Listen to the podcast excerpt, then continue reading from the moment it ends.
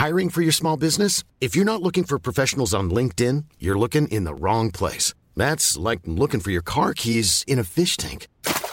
LinkedIn helps you hire professionals you can't find anywhere else, even those who aren't actively searching for a new job but might be open to the perfect role. In a given month, over 70% of LinkedIn users don't even visit other leading job sites. So start looking in the right place. With LinkedIn, you can hire professionals like a professional. Post your free job on linkedin.com slash people today. Laurence, vous recevez ce matin David Lebars. Bonjour commissaire. Bonjour. Bienvenue dans la matinale de CNews. On va parler de ce qui s'est passé à Annecy. L'homme mis en examen après l'attaque au couteau a été placé en cellule anti-suicide. Ça veut dire qu'il y a un risque pour sa vie, euh, bien que son état ait été jugé compatible avec la détention. Est-ce qu'il n'y a pas quelque chose de, de- de paradoxal là-dedans? Alors pour, pour reprendre dans l'ordre, tous ceux qui pensaient que peut-être euh, il allait être euh, déclaré fou, euh, que sa situation fait qu'il allait partir à, à l'hôpital psychiatrique, la réalité c'est que la justice a considéré que pour le moment, il pouvait être éligible à- à- au fait de passer devant un juge, fin de garde à vue, il est passé devant un magistrat, ensuite devant un JLD, il a été incarcéré, il est placé en Juge détention liberté provisoire, détention, juge de la liberté et de la détention. Donc pour le moment, cet individu est considéré comme éligible à la sanction pénale. C'est maintenant que va démarrer, je dirais, son procès pénal, entre guillemets. C'est-à-dire que la vraie expertise psy va sans doute arriver dans les jours ou semaines à venir, euh, demandée par le juge d'instruction, peut-être même par son avocat. Et la mesure de précaution qui est prise, vu son état qui a l'air instable, ou en tout cas par mesure de prudence, il est à l'isolement pour éviter que soit il se suicide, soit qu'il se fasse du mal, ou qu'il fasse du mal aussi à autrui. Il faut sûr. rappeler que l'isolement, c'est aussi pour éviter qu'il fasse du mal à autrui éventuellement. Son comportement, vous le dites, pose question. Il se roule par terre, il refuse, il ne parle pas euh, aux enquêteurs. Qu'est-ce que ça peut vouloir dire en fait? Ça, ça peut vouloir dire beaucoup de choses. On peut avoir euh, soit une simulation, quelqu'un qui est complètement euh, dans le déni et qui ne veut absolument pas s'adresser aux autorités, on en connaît des affaires comme celle-là, ou qu'effectivement il a un problème psychiatrique et ce sera à des experts de le décider. Mais vous savez, quand on est policier, quand on est magistrat, on a souvent, euh, je dirais, euh, une habitude euh, dans les auditions, quand on est confronté au crime ou au mal. On sait parfois quand les gens sont, je dirais, sur un- une sorte de scénario, quand ils sont dans une forme de simulation. C'est pas pour ça que c'est la réalité, mais je constate que sa garde à vue est allée jusqu'au bout, qu'il a été déféré, qu'il est écroué. On verra ensuite si un expert psychiatre vient dire qu'il est déclaré fou ou qu'en tout cas il est dans un état psychiatrique qui fait que ça peut pas aller au bout. Mais je constate que pour le moment, il y a un doute. Euh, Il y a quelque chose de très intéressant, c'est que les, télé- les policiers, pour l'instant, n'arrivent pas à déverrouiller son téléphone parce qu'ils refusent de leur donner le code. On ne peut pas, aujourd'hui, en France, déverrouiller euh, le téléphone d'un criminel supposé? Alors, je connais pas le modèle du téléphone. Ce qui est sûr, c'est qu'on peut, mais dans le temps de la garde à vue, ça n'a pas pu être fait. C'est encore une raison euh, de placer quelqu'un en détention provisoire. Vous savez, c'est pour éviter d'ailleurs qu'il y ait la perte d'informations, qu'il y ait une disparition des preuves, qu'il y ait de la collusion avec d'autres complices. Donc, l'intérêt de la détention provisoire, c'est que ça laisse du temps pour trouver euh, les experts qui vont être, euh, je, je n'en doute pas, en capacité de débloquer ce téléphone et de faire un historique de ce téléphone pour voir finalement où est-ce qu'il a borné, où est-ce qu'il a pu être géographiquement en France et surtout qui l'a appelé et qui l'a contacté. Parce que ça, ça nous permettra d'en savoir plus sur son parcours, sur son identité, sur, encore une fois, tout ce qui peut le qualifier, c'est ça? Oui, un téléphone, c'est comme une carte bancaire, vous savez, c'est une traçabilité complète du parcours d'un individu. S'il l'avait sur lui, ça va nous dire précisément où est-ce qu'il a pu borner et surtout quelles étaient les personnes avec lesquelles il était en contact. C'est très important. Euh, on avait comme euh, élément, je dirais, d'information pendant la garde à vue que cet individu vivait dehors. Vous savez, un individu, il vit dehors peut-être, ça arrive, mais il faut aussi se loger, enfin, pardon, se, se coucher, se changer, euh, ben, mettre des vêtements, se nourrir. On sait qu'il a eu des contacts avec son ex-femme, donc tout ça, ça doit s'établir dans le cadre de l'instruction. C'est le temps maintenant pour les enquêteurs d'approfondir les recherches, euh, là où dans une garde à vue de 48 heures, c'est parfois trop court.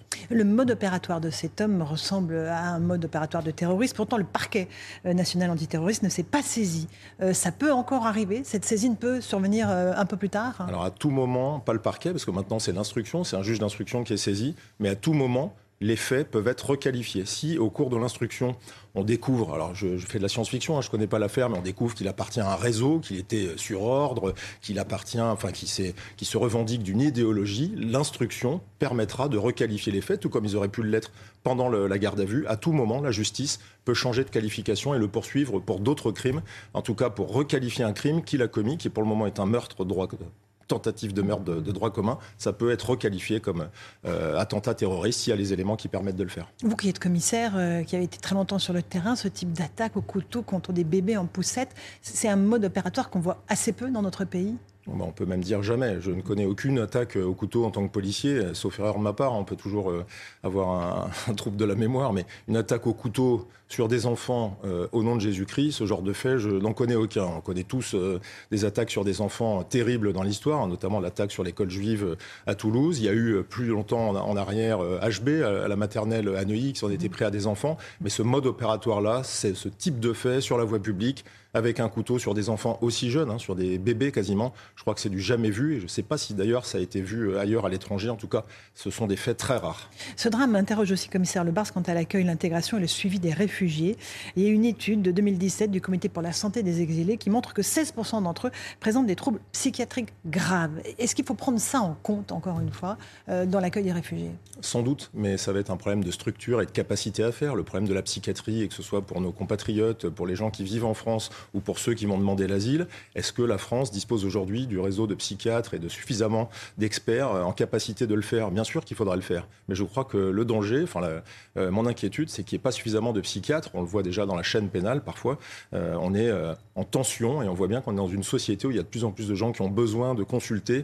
Donc je crains que ce soit quelque chose de compliqué. Et puis il faut que ce soit aussi uniformisé au niveau européen. Vous savez, il n'y a pas de raison dans les accords de Dublin pour ce qui est du droit d'asile que des pays procèdent d'une certaine manière et d'autres pas. Il faut que tout soit cela soit légiféré au niveau européen et que nos voisins européens aient exactement les mêmes process. Vous comprenez que Gérald Darmanin, il dit la folie est une excuse trop facile à propos de l'état psychiatrique de cet homme.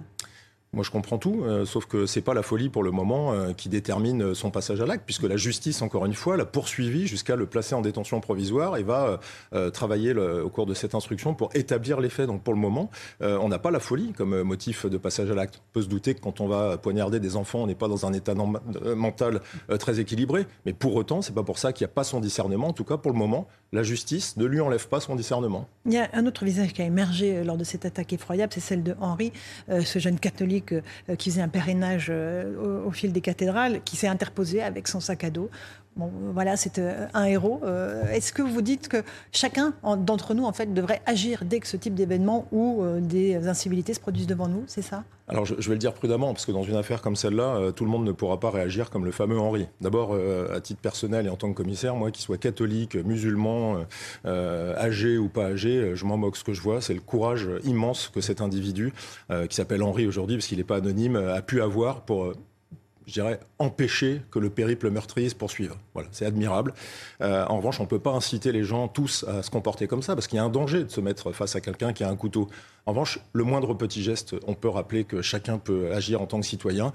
Quand on assiste à une agression dans le métro, euh, tirer un signal d'alarme, se mettre à crier quand il y a une agression, faire quelque chose, trouver des gens qui vont vous aider, mais ne pas laisser se commettre le crime quand on sait qu'on peut faire quelque chose. Moi, ce qui m'a plus choqué dans cette histoire, c'est ce joueur de foot euh, à qui j'en veux pas, mais qui se filme, qui se met sur les réseaux sociaux et qui se permet en plus de commenter l'action de la police. Moi, je vois qu'il y a deux types de comportements. Sans intervenir. Hein, sans intervenir. Voilà, il y a ce joueur de foot qui a l'air d'être un peu autocentré, qui se filme et qui fait des commentaires, mhm. Sachant que la police est quand même intervenue très vite. Et puis il y a Henri qui est certes aujourd'hui dans la lumière, et il n'y a pas de raison de lui en vouloir d'être dans la lumière. Ce qu'il a fait, c'est admirable.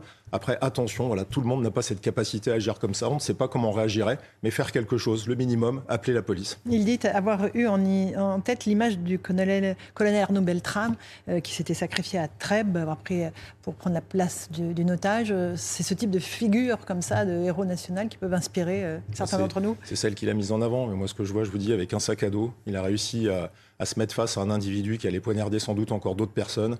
Juste avec un simple sac à dos, il s'est mis lui-même en danger. Donc voilà, je lui tire mon chapeau et je lui donne mon plus grand respect. Commissaire Le Bars, il n'y a pas un jour qui passe sans un drame, un meurtre. Euh, en Bretagne, une petite fille de 11 ans abattue par un voisin irascible de 70 ans alors qu'elle était avec sa famille, ses parents sont gravement blessés. Des policiers sont attaqués tous les jours. Est-ce qu'il y a quelque chose qui, s'est débridé dans notre société qui fait qu'on passe à l'acte euh, et qu'on va tuer, tenter de tuer des gens? Ce qui s'est débridé, euh, et les chiffres euh, en parlent, alors pas forcément ceux du ministère de l'Intérieur, mais Alain Bauer encore euh, sur votre antenne, c'est ce taux d'homicidité, alors pas que l'homicide lui-même quand il est accompli, mais cette intention de tuer, cette intention de faire mal, qui est en train d'exploser en France. Donc il y a un problème de comportement violent et qui est d'autant plus inquiétant que vous venez de donner un exemple. Euh, vous avez des homicides qui sont commis pour des futilités, c'est-à-dire un trouble de voisinage, un bruit du voisin, euh, une querelle, une rancœur. Et ça, euh, ce phénomène est extrêmement inquiétant. C'est une augmentation d'une violence forte. Alors après, on connaît celle des, trafiquants hein, qui règlent leur compte. Je ne dis pas qu'elle est, plus compréhensible que d'autres, mais voilà, on a cette augmentation d'une violence très très élevée sur laquelle il faut s'interroger.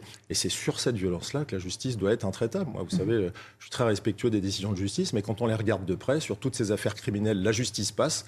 L'inquiétude, c'est de savoir si la capacité de la chaîne pénale va pouvoir faire en sorte de faire face, parce que ce volume augmente. Et c'est inquiétant aussi à traiter pour les services de police et pour la justice. C'est-à-dire que vous ne remettez pas en cause euh, la justice, vous pas la justice laxiste. Euh, par exemple, si je prends l'affaire de la jeune Shaina, cette adolescente qui a été euh, assassinée, brûlée par son ex-petite ami qui était mineur à l'époque, le verdict a été jugé trop clément par la famille. Il a été condamné à 18 ans de réclusion criminelle. Il n'en fera que la moitié. Alors, les familles sont dans leur bon droit à travers la voix de leur avocat. Moi, en tant que policier, je m'interdis pour deux raisons de commenter en critiquant une décision de justice. D'abord parce que je suis policier et que je suis du côté des enquêteurs et d'une institution qui est là pour faire les enquêtes et mettre à disposition de la justice. Mais surtout, en tant que citoyen, j'alerte sur le fait que critiquer la justice en permanence, comme certains le font, c'est tomber dans le populisme et c'est surtout c'est se servir de l'émotion des familles, de l'émotion des faits divers pour finalement venir fragiliser l'institution judiciaire. Aucune de ces personnes n'est présente au procès pénal pour se permettre de dire ça en dehors des avocats, des parties civiles ou des personnes présentes au procès. Euh, le droit doit toujours surpasser l'émotion. C'est très dur à dire. C'est pas l'inverse, hein, c'est pas l'émotion qui prime sur le droit. C'est le droit qui doit surpasser l'émotion. C'est très dur à dire. Moi, en tant que citoyen, je suis extrêmement choqué qu'on puisse tuer euh, sa petite amie et encore plus faire disparaître le corps en mettant le feu. Mais je suis convaincu de la confiance qu'il faut accorder dans la justice parce que la justice sait pourquoi elle a appliqué cette décision. Et jusqu'à présent, l'excuse de minorité, c'est un droit. Et si ce droit-là doit être changé, à la classe politique de faire passer une loi pour l'enlever, je crois qu'il faut conserver une, excuse de minorité, justement parce que quand on est mineur, on n'a pas accompli son parcours d'être humain, on a peut-être un droit à la réinsertion, c'est peut-être très dur à entendre, mais on ne peut pas comme ça clouer au pilori des gens pour imaginer dans une société euh, répressive qu'ils soient enfermés toute leur vie alors qu'ils ont commis des crimes. C'est très dur à entendre pour les familles des victimes, mais il faut faire confiance en la justice, en tout cas pas l'affaiblir. C'est important d'entendre des policiers dire ça parce que certains d'entre eux disaient que le problème de la police, c'est la justice. Euh, on, l'a entendu lors de certaines réunions syndicales. C'est pas votre cas. Euh, un mot de Strasbourg. Deux policiers hors service qui ont été reconnus dans la rue et agressés par plusieurs hommes. Policiers en première ligne en permanence. Ils ont une cible dans le dos désormais. C'est malheureusement un phénomène récurrent. Hein. Je vous l'ai souvent dit, quand j'étais en service actif, euh, j'ai même dû parfois faire déménager des policiers euh, pour qu'ils aillent dans d'autres régions avec leur famille parce qu'ils étaient attaqués pour ce qu'ils étaient. C'est inacceptable. Hein. C'est le problème de s'en prendre à ceux qui représentent l'autorité publique ou qui sont chargés d'une mission de service public. Là encore, c'est un problème de société extrêmement grave. Ça prouve qu'il y a une décomplexion, qu'il y, a un sentiment d'impunité. On s'en prend aux élus, on s'en prend aux professeurs, on s'en prend aux policiers. Tout ça est très grave. Après, sur la décision qui fait qu'ils sont passés devant le magistrat, qu'ils auront un procès plus tard, dont acte. Parce qu'encore une fois, on ne va pas commencer à imaginer qu'on va enfermer tout le monde. Il ne fallait pas les mettre en détention. J'ai aucun avis là-dessus. Ça dépend de la gravité des faits, de la gravité des blessures de nos collègues. D'ailleurs, je pense à eux parce qu'ils ont dû avoir un moment de frayeur. Et je ne doute pas que la justice ensuite se prononcera. Je le souhaite, puis elle le fera. Euh, simplement, ceux, euh, ceux qui s'en prennent à nos forces de l'ordre, ceux qui s'en prennent à ceux qui représentent euh, les institutions, doivent se dire que les peines vont aller vite et qu'elles vont passer, que la justice va être présente. Parce que si le signal dans sa globalité n'est pas présent, ce sentiment d'impunité va se répandre et on aura d'autres élus, d'autres policiers attaqués. C'est ça qui est inquiétant. Parce que si la sanction intervient dans plusieurs mois, elle n'aura plus aucun sens. C'est une question de rapidité mhm. et de sévérité, les deux cumulés. Quand c'est trop loin, quand c'est trop tardif, il y a un sentiment selon lequel euh, finalement la justice ne passe pas et c'est extrêmement dangereux pour ceux qui sont dans la réitération permanente. Comment vont les policiers aujourd'hui euh, Est-ce qu'ils sentent euh, qu'ils sont considérés par l'État, par la population? Ils ont été décriés, ils ont été mis à contribution pendant toutes les manifestations contre la réforme des retraites on est dans un pays, vous savez, qui adore sa police et qui peut la détester. Et au fond, c'est jamais le cas, euh, ni dans un sens ni dans l'autre. On a toujours des, finalement des sondages d'opinion favorables qui tournent autour de 70-75%, un métier compliqué. Mais on n'est pas comme d'autres métiers où finalement on suscite euh, euh, beaucoup d'inquiétudes, voire du rejet. Il y a des professions qui suscitent du rejet, pas la nôtre. Simplement, c'est un métier d'exposition. Donc, on a des périodes difficiles, on a des périodes où on est extrêmement sollicité. Le maintien de l'ordre, quand il se répète toutes les semaines, c'est extrêmement fatigant. Puis, on a des périodes où on est fier euh, de nos collègues d'Annecy qui sont intervenus vite ou d'autres collègues qui font des actes fantastiques. Et puis, on sait aussi qu'on a des échéances compliquées. Alors, on a la Coupe du Monde de rugby. C'est pas mhm. forcément l'événement le, plus euh, chaud parce que le rugby, en général, est vecteur de, de certaines valeurs. Mais on va avoir aussi les Jeux Olympiques. On sait que c'est un événement mondial. On va être mis à contribution. Et moi, je vois des hommes et des femmes qui font un métier formidable, mais qui sont extrêmement sollicités. Et je dis souvent, euh, faut les respecter. C'est toujours bien de voir qui est sous un képi, qui est sous une casquette. Moi, j'en ai beaucoup dirigé, je suis très fier d'eux. Et très globalement, ce sont des gens qui font un métier formidable, qui ne sont pas toujours bien payés, qui ne sont pas toujours bien reconnus. On a eu des gros efforts faits par le ministère de mhm. l'Intérieur, il faut aussi le reconnaître. Mais il faut que tout ça soit stabilisé, qu'on ait un soutien massif de nos autorités et de la population. Un tout dernier mot concernant le trafic de drogue. Le fléau est endémique dans notre pays. Les policiers font ce qu'ils peuvent, mais on est face à une, une pieuvre, en fait, qui déploie ses tentacules dans toutes les villes de France, y compris les plus petites les plus petites parce que c'est énormément d'argent et plus il y a d'argent, plus il y a de personnes pour se mettre sur le marché. C'est très concurrentiel. Il y a malheureusement des arrivées massives de produits de toutes les drogues. On ne va pas avoir le temps d'y revenir. Le travail policier est fait. Simplement, je vous le dis souvent sur vos plateaux, il y a plusieurs façons de s'en prendre au trafic de drogue. On a peut-être l'impression parfois qu'on attend beaucoup de la police au niveau local, mais que le trafic de drogue, c'est aussi un sujet politique et international. Et a un moment, il faut aussi s'en prendre à ceux qui produisent et ceux qui permettent de faire venir tout ça à travers nos frontières. Donc c'est aussi un sujet politique où on a besoin euh, d'aller couper le robinet, parce qu'il n'y a pas d'autre façon de, dire les choses. Et un sujet diplomatique aussi. Merci beaucoup, commissaire Lebar, d'être revenu ce matin dans la matinale de CNews.